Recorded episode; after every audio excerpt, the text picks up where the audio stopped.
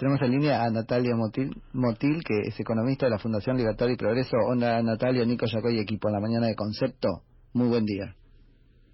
Buen día, muchísimas gracias por la invitación, Nico. No, Natalia, vos por, por atendernos y bueno, nos vas a explicar, eh, llevará esta conversación Gonzalo Martos, seguro que es nuestro este, economista, tratando de explicar los detalles que de un informe que acaban de publicar sobre la realidad de las pymes, ¿no?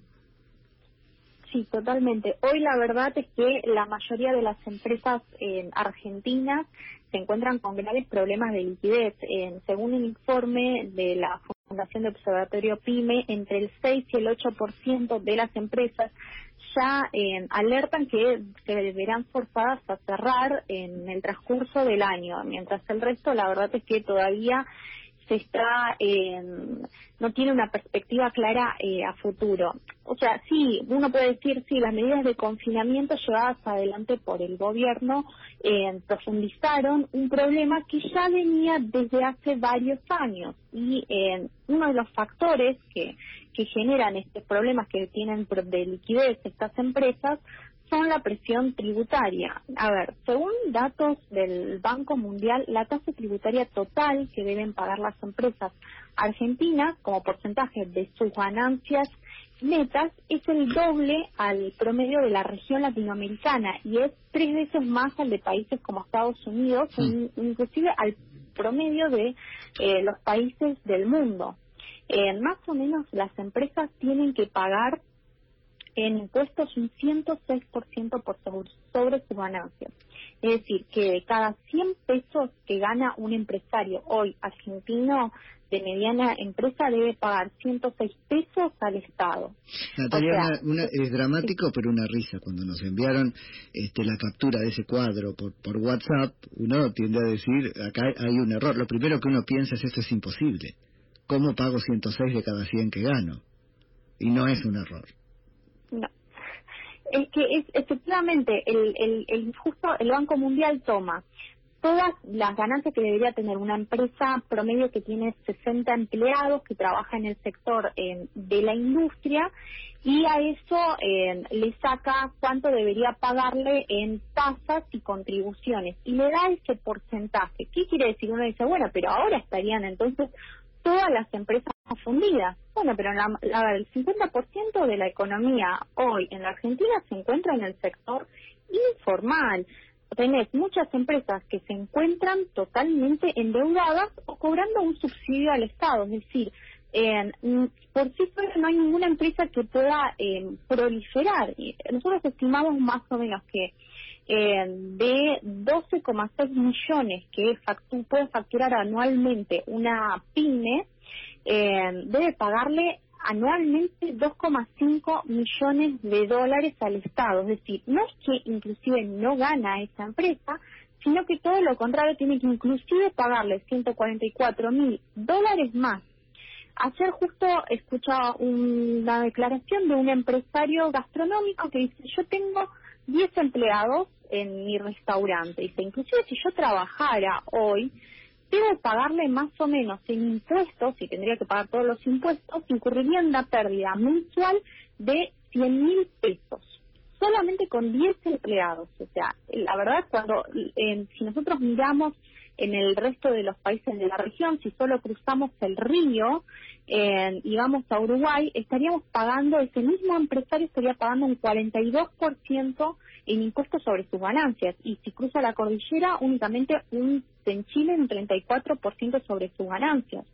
Si queremos sumarle inclusive más datos, podemos ver que, según también datos del Banco Mundial, las empresas pierden al año en pagar impuestos en Argentina 300, 312 horas, mientras que en Chile solamente 296 y en Estados Unidos 175 horas, es decir, la mitad. O sea, nosotros incluso no es que pagamos más impuestos, sino que gastamos también más horas en pagar impuestos.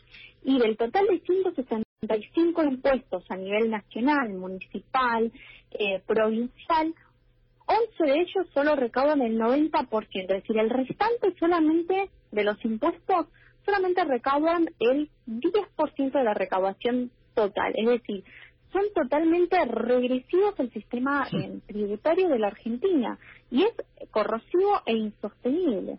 Ah, Natalia, ¿cómo estás? Gonzalo Martos te saluda y te quiero consultar por esto último que dijiste. Eh, esos restantes impuestos, no, no los primeros 10 que, más recaudan, eh, son aquellos que le agregan horas a, a una empresa de, pago de impuestos, digamos, burocracia, trámites y, un montón de, de, acciones que tienen que tomar que en, en definitiva va en detrimento de la, de la producción de esa empresa. ¿Estamos de acuerdo?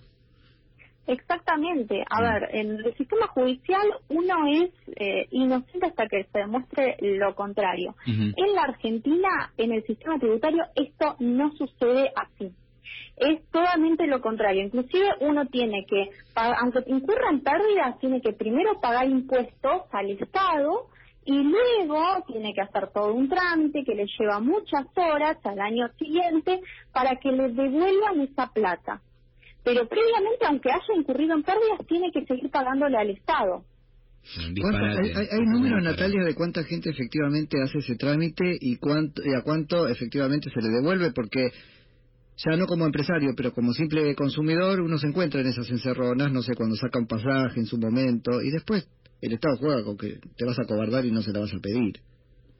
Efectivamente, a, la, la, la, mayoría, digamos, en, intentan hacer este trámite. El tema es que cuando ya lo hicieron ese trámite termina hundiéndose esta empresa. Esa es la realidad, porque estuvo incurriendo en pérdidas, siguiendo pagando el Estado y la verdad es que la empresa dice, mira, yo prefiero cerrar directamente mi, sector y eh, no seguir con, con lo mismo engorroso, porque vuelvo a repetir, o sea, son pequeñas y medianas empresas que tienen quizás, son familiares o, logran emplear dos, tres eh, personas pero que no, no, no tienen la capacidad de, bueno, adquirir el asesoramiento de, de un abogado o, no tienen la plata necesaria, porque es mucho tiempo en el que uno gasta en todos ese tipo de trámites.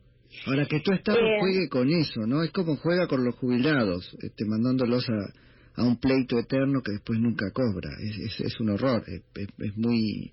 te defrauda, ¿no es cierto? Defrauda el contrato social, por decirlo de alguna manera.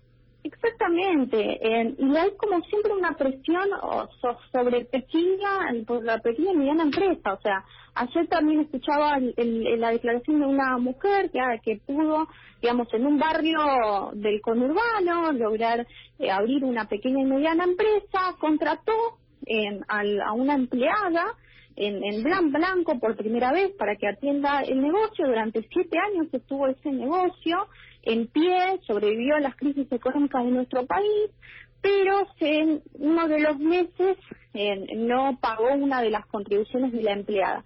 Vino la FIP y le terminó cerrando el negocio, solamente por dos meses de retraso. entonces, no solamente quedó en, la calle a, a, aquella persona que había empleado, volvió a esa persona al sector informal, sino que esa familia en medio de una crisis eh, se quedó sin, sin trabajo. Y sin ingreso, eh, claro. Claro, sin ingresos, sin el sustento.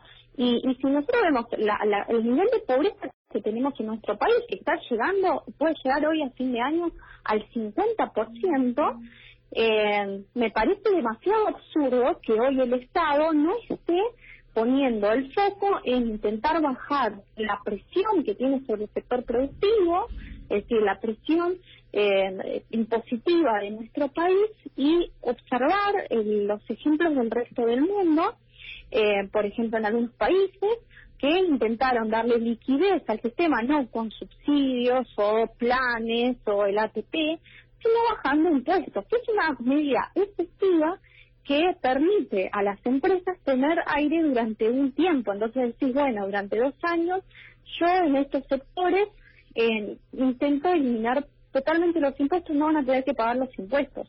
Es absurdo que hoy una empresa se tenga que endeudar para pagarle al Estado. O sea, mm.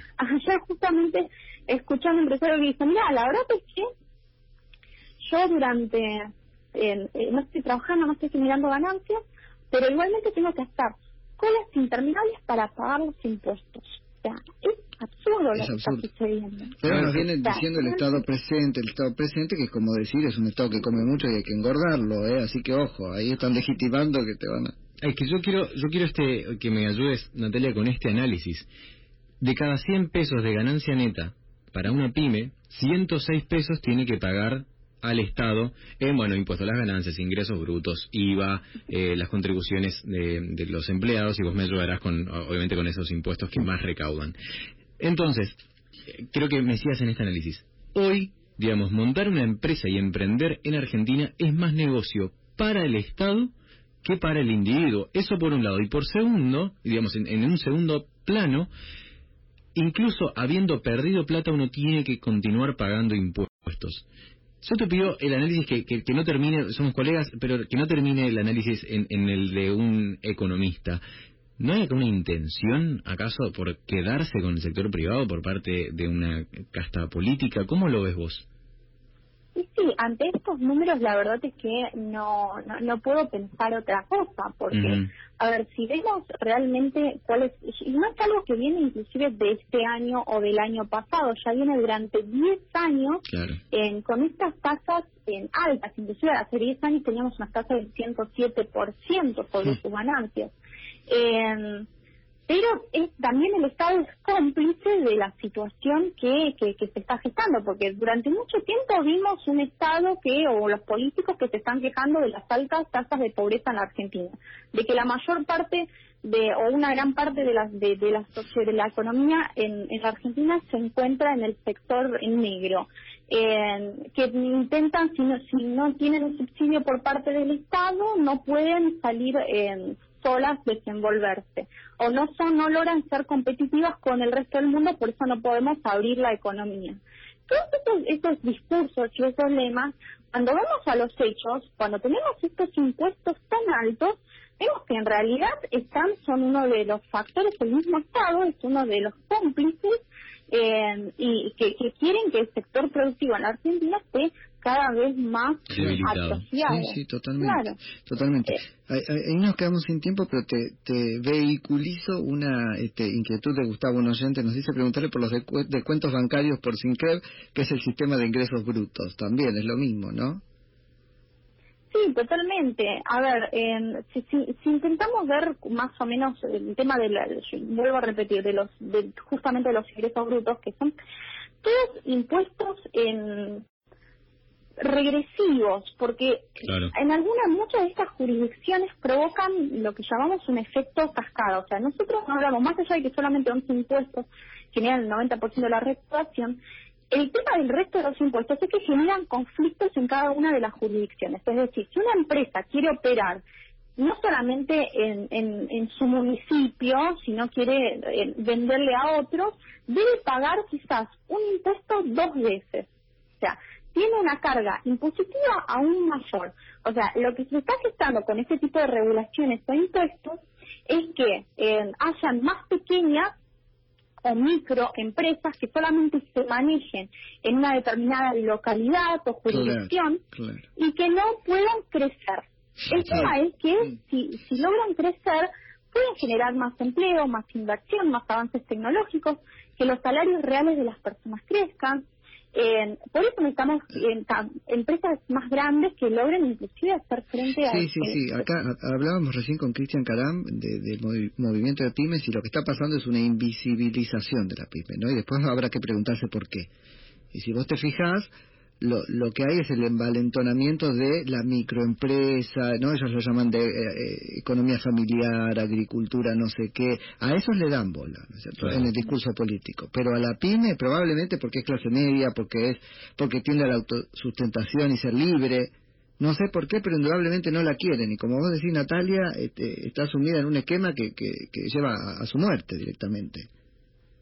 Exactamente. Y, y cada vez vamos a ver, en o empresas muy grandes en claro, los dos extremos. solamente nichos o empresas muy muy muy, pequeñas, pero en general de, movimientos sociales y aupado en toda esa en esa en esa retórica no es cierto que que si te fijas, me quedo sin tiempo, pero lo retomamos en cualquier momento. Si te fijas, subsiste, ¿por qué? Porque tienen un esquema este, subsidiado a ellos no le cobran impuestos, ¿no es cierto? ¿Cómo se llama? El monotributo social, están exentos de todo, es decir, pueden funcionar porque le sacan la pata de encima. Exacto. Exactamente. Es una cosa dramática. Es, es así, exactamente. Mientras que eh, la pequeña empresa, que vuelvo a repetir, en la Argentina las pequeñas y medianas empresas generan la mayor parte del empleo hoy en la Argentina. Es una realidad y hay que entenderlo. O sea, mm. y, del empleo negro ni que hablar, más o menos estamos hablando del 70%. Eh, así que son los que generan. Si nosotros la atrofiamos, este, esta pequeña y mediana empresa, que tranquilamente puede ser competitiva y puede, eh, digamos, posicionarse en el resto del mundo si le sacan esa pata del Estado, porque hoy hay que reconocer que las empresas en Argentina no son competitivas y si nosotros sabemos la economía no van a poder ser competitivas con las empresas del primer mundo porque tienen una presión fiscal eh, muy alta. Entonces hay que bajarlo para que puedan, digamos, competir con el resto del mundo y obviamente generar empleo y generar bienestar para toda la, la sociedad. Eh, pero hoy si la destruimos, estamos destruyendo directamente el empleo en medio de una crisis económica fenomenal que se va a llevar adelante muchos puestos de trabajo. Ah, estás destruyendo un referente social que no que, que, no comulga con ellos y que ellos no pueden manejar, ¿no es cierto? Es el empresario pyme. Acá el único gran empresario tienen que ser ellos. Desde el Estado o con empresarios amigos y qué sé yo. Es muy complejo el panorama. Te invito a que lo sigamos pensando en cualquier momento, Natalia, ¿te parece? Sí, me encantó. Muchísimas gracias por la invitación. Un placer. Te mando un beso y que tengas buen día. Es Natalia Motil, economista de la Fundación Libertad y Progreso. Concepto 95.5.